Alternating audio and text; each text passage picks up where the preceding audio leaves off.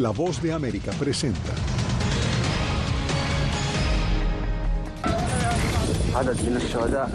Devastación y muerte deja un incidente en Gaza. Más de 100 palestinos resultaron muertos y alrededor de 700 heridos cuando una multitud corría tras camiones que transportaban la mayor provisión de ayuda humanitaria del mes al enclave.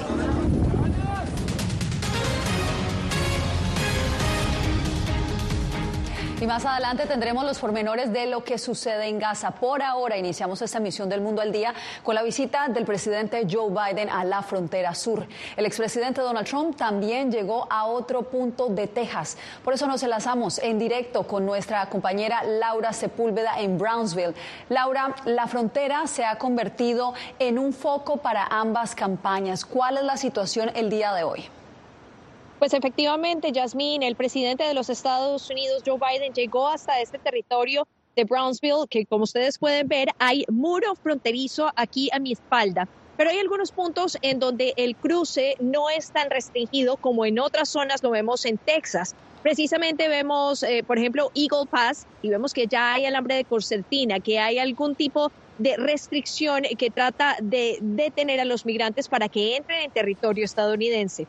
Hay que recordar que todo esto tiene un contexto también de las tensiones que ha habido entre el gobierno federal y el gobierno estatal. El gobierno federal es el que, por orden de la Constitución, puede atender y controlar la migración. Pero el estado de Texas ha dicho en repetidas ocasiones que hay una supuesta eh, invasión que estaría ocurriendo. El mismo discurso que utilizó hoy el candidato a la presidencia, precandidato a la presidencia por el Partido Republicano, Donald Trump, en donde dice que ante este peligro de invasión, pues él tiene que tomar medidas y aquí está haciendo de nuevo todo este tiempo eh, de campaña, precisamente apuntando a volver a llegar a la Casa Blanca. Por, mientras tanto, aquí en Brownsville vemos más presencia de la patrulla fronteriza, no tanto del Estado y de la, eh, las agencias eh, que responden al gobernador Greg Abbott, sino vemos precisamente estos controles por parte de esa patrulla fronteriza que hoy le estuvo dando un balance al presidente de los Estados Unidos sobre la situación migratoria. Los números se han reducido durante los últimos meses, pero pese a eso,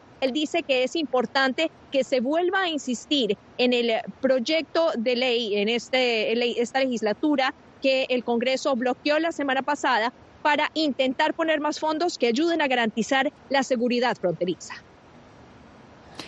Laura, y justamente estas visitas de los precandidatos presidenciales muestran cómo la frontera sur estadounidense se ha convertido en el frente de batalla electoral, tanto para la campaña del expresidente Donald Trump como para la del presidente Joe Biden. Paula Díaz nos presenta la perspectiva de varios analistas. Veamos. A siete meses de las elecciones, el presidente Joe Biden y el expresidente Donald Trump visitan simultáneamente la frontera de Texas, en medio de un debate político por la crisis que atraviesan varias ciudades con la llegada de miles de migrantes. La campaña Biden-Harris asegura que Trump busca bloquear cualquier solución fronteriza para llevarse él los aplausos. El presidente Biden, que está yendo hoy a la frontera con un plan diciendo, yo tengo este acuerdo bipartidista, que sería eh, eh, la reforma eh, en seguridad fronteriza más justa, pero más estricta en la última década. Y tenemos a Trump por el otro lado, que bloqueó, desechó este acuerdo. Biden llega a Brownsville, una ciudad fronteriza en el Valle de Río Grande, que durante el último año ha vivido el impacto de la llegada masiva de indocumentados. La campaña Biden-Harris afirma que con su visita a Eagle Pass, Trump solo busca congraciarse con sus seguidores. Trump va a tomarse la foto, mm, mm, quizás desde la propia frontera nos criminalice y nos demonice un poco más diciendo que envenenamos la sangre de la nación. Entre tanto, el Comité Nacional Republicano afirma que Trump viaja a Eagle Pass para reafirmar que las políticas fronterizas de su administración sí funcionaban demostrar que si se hubiera construido el muro fronterizo, como logró construir 500 millas, no tendríamos esas dificultades que estamos teniendo hoy. Los republicanos cuestionan que Biden haya removido la política que obligaba a los solicitantes de asilo en Estados Unidos a esperar en México, con el argumento de que habría permitido controlar mejor el flujo de personas. También reconocen que el número de migrantes que llegan a delinquir es un porcentaje pequeño. Pero es que cuando llegan nueve millones de personas en un plazo de tres años, eh, además muchas de ellas procedentes de países que no nos pueden suministrar eh, eh, información sobre los antecedentes de esas personas. El sindicato de la patrulla fronteriza le pidió al presidente Biden por la red social X que ni los mencione este jueves, expresando su molestia con las políticas de la administración. Sus dirigentes estarán apoyando al expresidente Donald Trump. Paula Díaz, Voz de América, Washington. Entre tanto, en México son cada vez más los ciudadanos que emprenden el éxodo hacia la frontera norte de su país, con el anhelo de buscar asilo aquí en Estados Unidos. Muchos de ellos dicen que huyen de la violencia entre los cárteles de la droga, como nos informa Víctor Hugo Castillo. La mayoría de veces es por la delincuencia. Los desplazamientos forzados impulsan a muchos mexicanos a migrar y buscar asilo en Estados Unidos. De Guerrero, Acapulco, Oaxaca, de Chiapas. Michoacán, Guerrero, Oaxaca, em, varios estados están llegando. Y familias que vienen de aquí, de este, del centro de México, este, y pues están llegando y Muchos de ellos este, están aplicando su, su CBP. De acuerdo con Silva, de los 3.300 migrantes que actualmente pernoctan en sus albergues, los provenientes de México representan un 9% de la población. El año pasado eran solo un 1%. Hay cuestiones, por decir, bueno, del crimen organizado, que hay una, una guerra entre ellos o algo y las personas se sienten intranquilas. El señor presidente le ha, le ha, trabajado mucho en la cuestión de, de, de, la seguridad, pero hay grupos todavía que no se erradican. Desde el inicio de la administración Biden, la patrulla fronteriza ha capturado 2.307.000 migrantes mexicanos al cruzar ilegalmente la frontera, de los cuales 256.000 se capturaron en el año fiscal en curso, de octubre de 2023 a enero de 2024. Y en el mismo periodo del año anterior fueron 236.000 arrestos. Las cosas se han complicado con, ya sé, con el gobierno y con la maña, pero este, pues nosotros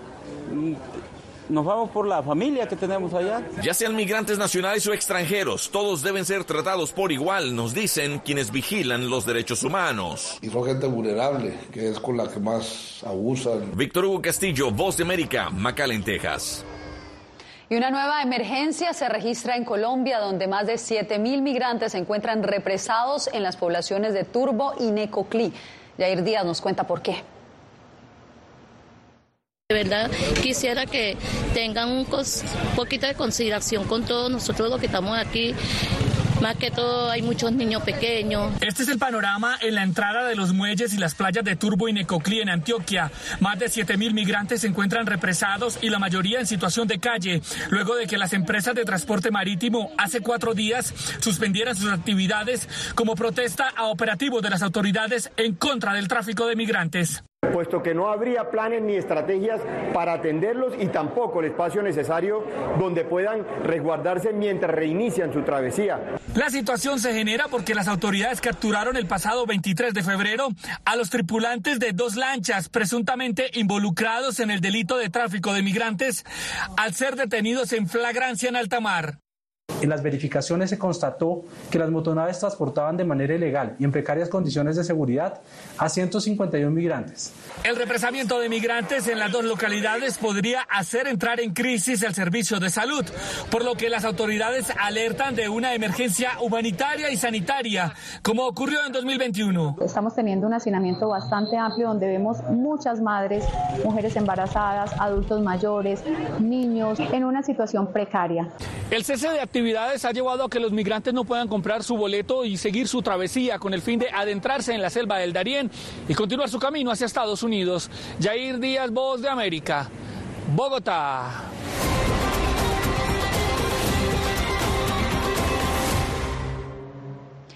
Más de 100 muertos, 700 heridos y diferentes versiones de lo que originó una horrible escena en Gaza. Miles de desplazados palestinos corrían tras camiones a la espera de obtener ayuda humanitaria cuando, según la autoridad sanitaria de Gaza, las fuerzas de defensa de Israel dispararon a la multitud. La voz de América no ha podido establecer la veracidad de esta información, pero nos enlazamos en Nueva York con Ángela González para conocer lo que ha dicho hasta el momento Naciones Unidas. Ángela, adelante con la información. Yasmín, el secretario general de la ONU, condenó estos ataques y dijo a través de su vocero que aunque la ONU no estuvo presente y que tampoco estos camiones pertenecían a la ONU, sí espera que llegue el momento en que se puedan señalar los responsables de este ataque. Eh, les advertimos que las siguientes imágenes pueden resultar fuertes para algunas audiencias. Decenas de palestinos murieron y cientos resultaron heridos en Gaza cuando una multitud se abalanzó a los camiones particulares que ingresaban con ayuda humanitaria. Según autoridades sanitarias de Gaza y testigos entrevistados por AP y Reuters, soldados israelíes dispararon. Al menos 112 palestinos murieron y cientos resultaron heridos. El secretario general de la ONU condenó enérgicamente el ataque. El secretario general condena el incidente ocurrido en el norte de Gaza en el que, según informes, más de 100 personas perdieron la vida o resultaron heridas mientras buscaban ayuda urgente. Los desesperados civiles de Gaza necesitan asistencia inmediata, incluidos quienes están en el asediado norte, donde Naciones Unidas no ha podido entregar ayuda en más de una semana. Las fuerzas de defensa israelíes publicaron un video aéreo del sitio y su vocero dijo que el ejército no perpetró los ataques. No, no se llevó a cabo ningún ataque de las fuerzas de defensa israelíes contra el convoy de ayuda. Por el contrario, estaban allí llevando a cabo una operación humanitaria para asegurar el corredor humanitario y permitir que el convoy llegara a su punto de distribución designado. El presidente Biden dijo que el ataque podría complicar las negociaciones de cese al fuego. En conversaciones este jueves con el líder catarí, discutieron esfuerzos para asegurar la liberación inmediata de los rehenes en poder de Hamas, que conlleve un cese al fuego por un periodo de al menos seis semanas y asistencia humanitaria necesaria. La ONU advirtió sobre el inminente riesgo de hambruna y la falta de agua potable en Gaza, y el alto comisionado de derechos humanos hizo un llamado a todos los estados con influencia para llegar al fin de la guerra. Yasmini, la ONU pidió una investigación ante versiones encontradas sobre los responsables de este ataque, el más mortífero desde que empezó la guerra en octubre 7. Regreso contigo. Ángela González informando desde Nueva York. Gracias. Y mientras esto sucede en Gaza este jueves, la Cámara Baja aprobó un proyecto presupuestario para el gobierno federal a menos de 48 horas de que las agencias del gobierno cerraran por falta de fondos. Esta es una medida provisional para financiar al gobierno hasta el 22 de marzo. La medida pasa ahora al Senado y este es el cuarto presupuesto temporal que ha sido aprobado en los últimos meses.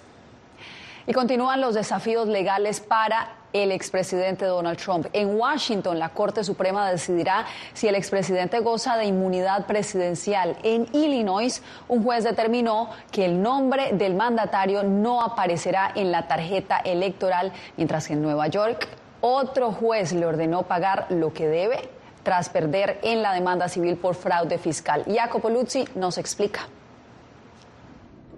La Corte Suprema de Estados Unidos decidirá si el exmandatario Donald Trump goza de inmunidad presidencial que impida juzgarlo por presunta interferencia electoral en las presidenciales 2020, lo que añade un nuevo capítulo a un juicio ya en curso. Los magistrados escucharán el caso al final de abril, poniendo por ahora el juicio sobre su inmunidad en pausa. Se espera un veredicto para finales de junio. Trump argumentó en Truth. Los presidentes siempre estarán preocupados, incluso paralizados, por la perspectiva de un procesamiento injusto y represalias después de que dejen el cargo. Ya tres jueces en Washington habían descartado la inmunidad para Trump. Hay muy pocos juristas que piensen que una mayoría del tribunal estaría de acuerdo en que cualquier presidente tendría este tipo de inmunidad amplia. Entre tanto, un juez de Illinois dictaminó que el expresidente debería ser retirado de la boleta electoral para las elecciones primarias del Estado este 19 de marzo, citando su papel en el ataque del 6 de enero de 2021 al Capitolio. Es el tercer estado después de Colorado y Maine en hacer esto. La Corte Suprema debería fallar pronto sobre el caso de Colorado, que podría aplicarse también a este de Illinois. Para la campaña de Trump, esto fue un fallo inconstitucional que apelaremos rápidamente. Los desafíos legales no terminan aquí para Trump. El expresidente tiene hasta finales de marzo para pagar los 454 millones de dólares en su juicio por fraude civil. Así dictaminó el miércoles una juez en Nueva York. Jacopo Luzzi, Voz de América. En el norte de Texas siguen ardiendo los incendios forestales. La Corte Expertos aseguran que este incendio ya es el más grande en la historia de ese estado. Los fuegos ya han devastado un millón de acres desde el lunes. Este jueves, organismos de bomberos reportaron que solo un 3% de las llamas han sido contenidas. El panorama es devastador, como ustedes lo pueden ver en las imágenes. Carreteras se ven completamente destruidas y varias poblaciones han evacuado sus viviendas luego de que el gobernador de Texas, Greg Abbott, emitiera declaraciones de desastre para 60 condados en ese estado. Usted no se mueva en instantes, con condiciones. El presidente Andrés Manuel López Obrador podría no ir a la cumbre de líderes de América del Norte. Los detalles después de la pausa. Uno de los mayores centros de producción global de opio está experimentando profundos cambios a medida que los talibanes intensifican su lucha contra la industria de la droga. Hellman la maldición de los narcóticos. Una investigación exclusiva de La Voz de América que nos lleva a lo más profundo de las plantaciones de amapolas en Afganistán. Ahora en todas nuestras plataformas.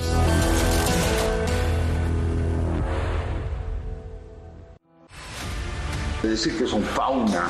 Periodismo, la prensa libre importa, una coproducción de La Voz de América y Teletica atentados directos contra los medios de comunicación. Disponible en vozdeamerica.com. Desde las ciudades más emblemáticas hasta los rincones más remotos del planeta. La Voz de América te trae las noticias más recientes. Con una garantía de credibilidad y balance. Como la mayor radiodifusora de noticias de Estados Unidos a la comunidad internacional, te ofrecemos una perspectiva única sobre la realidad de este país, Latinoamérica y el resto del mundo. Ya sea a través de radio, televisión, web o redes sociales, estamos a tu lado en cada plataforma.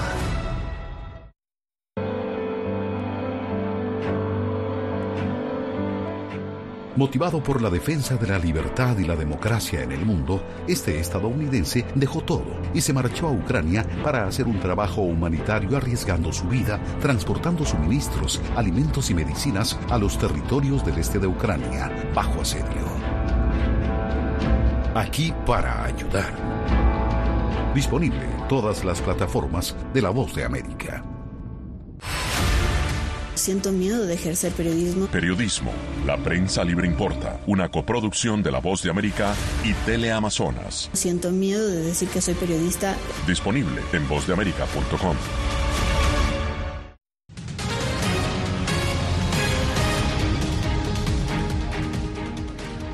informe de Naciones Unidas pone nuevamente en la mira a las presuntas violaciones de derechos humanos cometidas por el gobierno de Nicaragua. Asegura que podría tratarse de crímenes de lesa humanidad contra sus ciudadanos. Donaldo Hernández nos informa. El grupo de expertos de las Naciones Unidas que investiga las violaciones a los derechos humanos en Nicaragua denunció que las autoridades del país centroamericano han cometido crímenes de lesa humanidad y que deben ser investigados de forma independiente. Concluimos que el presidente Daniel Ortega, la vicepresidenta Rosario Morillo y altos funcionarios del Estado identificados deben ser sometidos a investigaciones judiciales por su posible responsabilidad en los crímenes, violaciones y abusos. Jean-Michel Simon es el presidente del grupo de expertos de las Naciones Unidas sobre Nicaragua, que desde el año 2022 investiga la violencia del Estado de Nicaragua desde el inicio del conflicto político en el año 2018. La situación de los derechos humanos en Nicaragua se ha deteriorado. El informe presentado este jueves en el Consejo de Derechos Humanos fue rechazado por el Estado de Nicaragua por considerar que los expertos obedecen a los intereses de potencias extranjeras. No aceptaremos a estos autoproclamados expertos en derechos humanos para que mediante sus reportes unilaterales y sesgados emitan un criterio irreal e irracional sobre la realidad del pueblo nicaragüense. El grupo de expertos instó a la comunidad internacional a ampliar las sanciones contra los funcionarios e instituciones involucradas en las violaciones a los derechos humanos en Nicaragua. Donaldo Hernández, Voz de América. A poco más de un mes de celebrarse la cumbre de los países de América del Norte, el presidente mexicano Andrés Manuel López Obrador sugirió que podría ausentarse. El mandatario puso condiciones para asistir al evento que se realizará en Canadá. Javier Cardoso nos amplía desde Ciudad de México. Se entienda, ¿no? Esta circunstancia. El presidente mexicano pidió a sus homólogos de Canadá y Estados Unidos no participar en la guerra sucia en su contra y puso condiciones para acudir al encuentro trilateral previsto en Quebec en abril próximo. No hay un trato respetuoso, no participo. Llevamos buena relación con el primer ministro Trudeau, muy buena con el presidente Biden, pero hay mucho acecho. En ese contexto, Canadá restableció el visado para mexicanos, algo que López Obrador achaca a motivos comerciales. Primero, desplazamos a China en la relación económica comercial con Estados Unidos. Y se quedó Canadá en segundo lugar y ya también los rebasamos. Para la analista Ana María Salazar, el amago de López Obrador está relacionado con el más reciente choque con la DEA y la publicación de un delicado reportaje. Él siente que le están faltando al respeto, incluyendo el reportaje más reciente del New York, del New York Times. A propósito de ello, López Obrador reiteró que existe una campaña en redes sociales en la que lo señalan como narcopresidente. El presidente sigue insistiendo que estos países son partes de una estrategia para atacarlo a él directamente y atacar su, su, su, administración. López Obrador también se refirió a las elecciones presidenciales previstas el 2 de junio en México y el 5 de noviembre en Estados Unidos. Varias provincias canadienses también celebrarán comicios este año. Javier Cardoso, Voz de América, México. Al regresar, la advertencia de una prominente organización sobre el estado de las libertades a nivel mundial.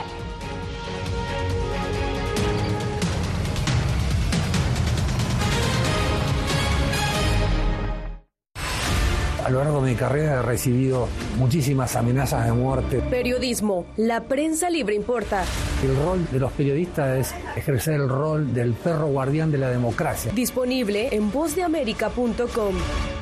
¿Quieres mantenerte informado de primera mano? Únete a nuestro canal de WhatsApp. Lo que ocurre en Estados Unidos, América Latina y el mundo directamente a tu celular. Escanea el código que ves en pantalla y conéctate con las noticias para recibir información veraz y balanceada. Noticias de última hora, reportes originales y verificación de información. Porque en La Voz de América, la prensa libre importa. Soy Jorge Agobián, corresponsal de La Voz de América en la Casa Blanca. Nuestro trabajo es conectar a Latinoamérica con Washington. Aquí somos la voz, oídos y ojos de nuestro continente para reportar lo que se decide en Estados Unidos e impacta en nuestros países. Traemos a esta sala de prensa las preguntas que la gente se hace y hablamos en un lenguaje sencillo para explicar las políticas globales, sus defensores y detractores. Y lo entregamos a nuestra audiencia para que saque sus propias conclusiones. Porque en La Voz de América, la prensa libre importa. Nosotros no somos ninguna oposición. La prensa no es ninguna oposición. Periodismo, la prensa libre importa. Entonces hay un poco de tema también de amenazas, ¿no? Disponible en vozdeamerica.com. ¿Cómo decidió este grupo de hombres no acabar con la civilización? Presentamos de Yalta a Malta, una serie documental que analiza las relaciones y amistades entre los líderes de la Guerra Fría cómo interactuaron, cuándo se conocieron y llegaron a discutir el destino del mundo. Es un lado de la historia que usted necesita ver. De Yalta a Malta. Vean los cinco episodios ahora mismo en VOA Plus.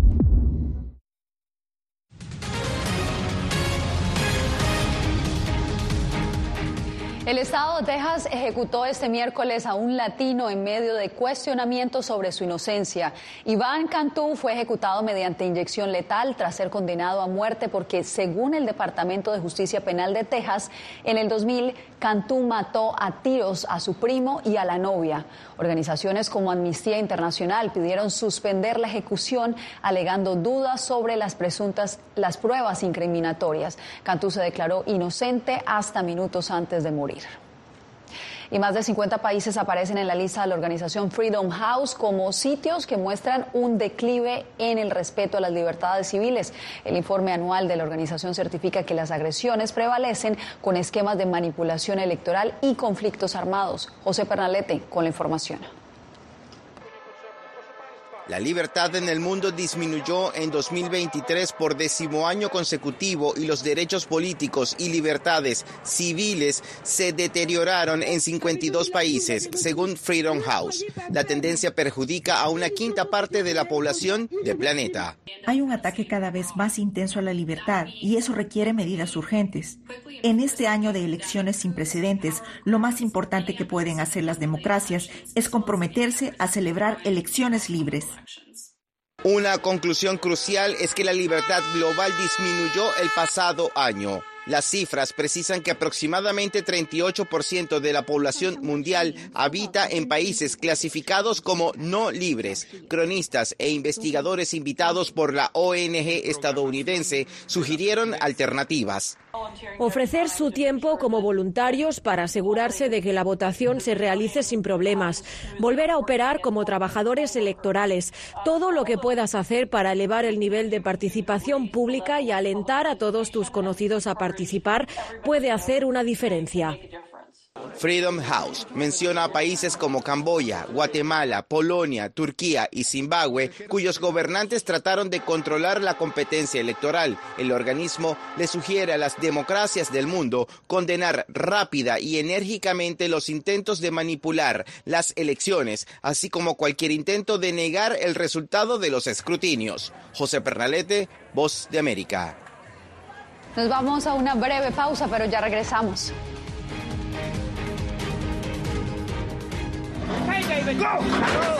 La voz de América presenta testimonios de tolerancia directamente desde el corazón de una de las regiones más conservadoras de Estados Unidos.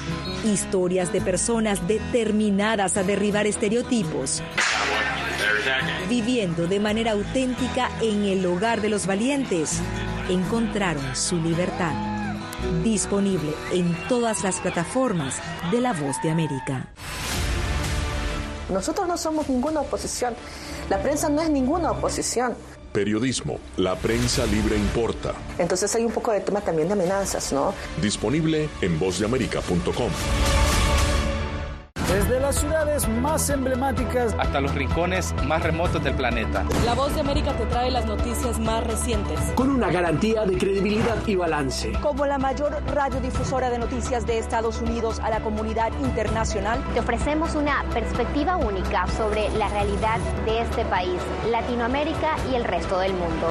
Ya sea a través de radio, televisión, web o redes sociales, estamos a tu lado en cada plataforma. Soy Néstor Aguilera, corresponsal de La Voz de América en el Ecuador.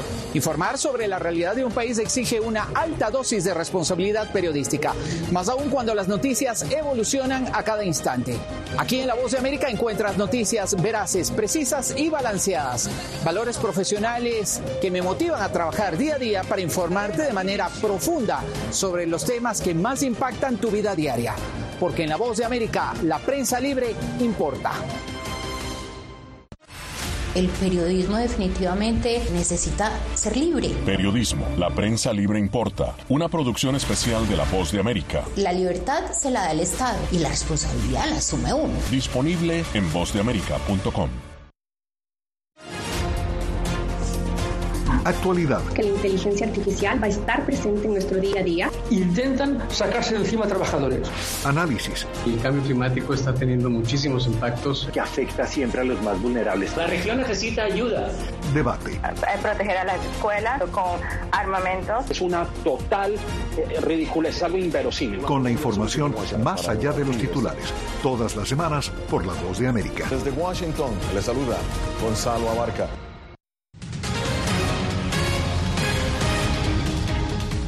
Aún es invierno en la ciudad de Nueva York, pero miles de coloridas orquídeas ya florecen en el jardín botánico, lo que marcó esta semana el inicio de la exposición anual de orquídeas. En múltiples colores, unos 4.000 ejemplares embellecen este enorme invernadero situado en el barrio del Bronx. Este año la exposición convocó a tres compañías de diseño para mostrar la conexión entre las flores y la moda sostenible. Hasta el 21 de abril estará abierta esta exhibición al Con estas imágenes me despido por hoy. Les informó Yasmín López. Gracias por acompañarnos en el Mundo al Día.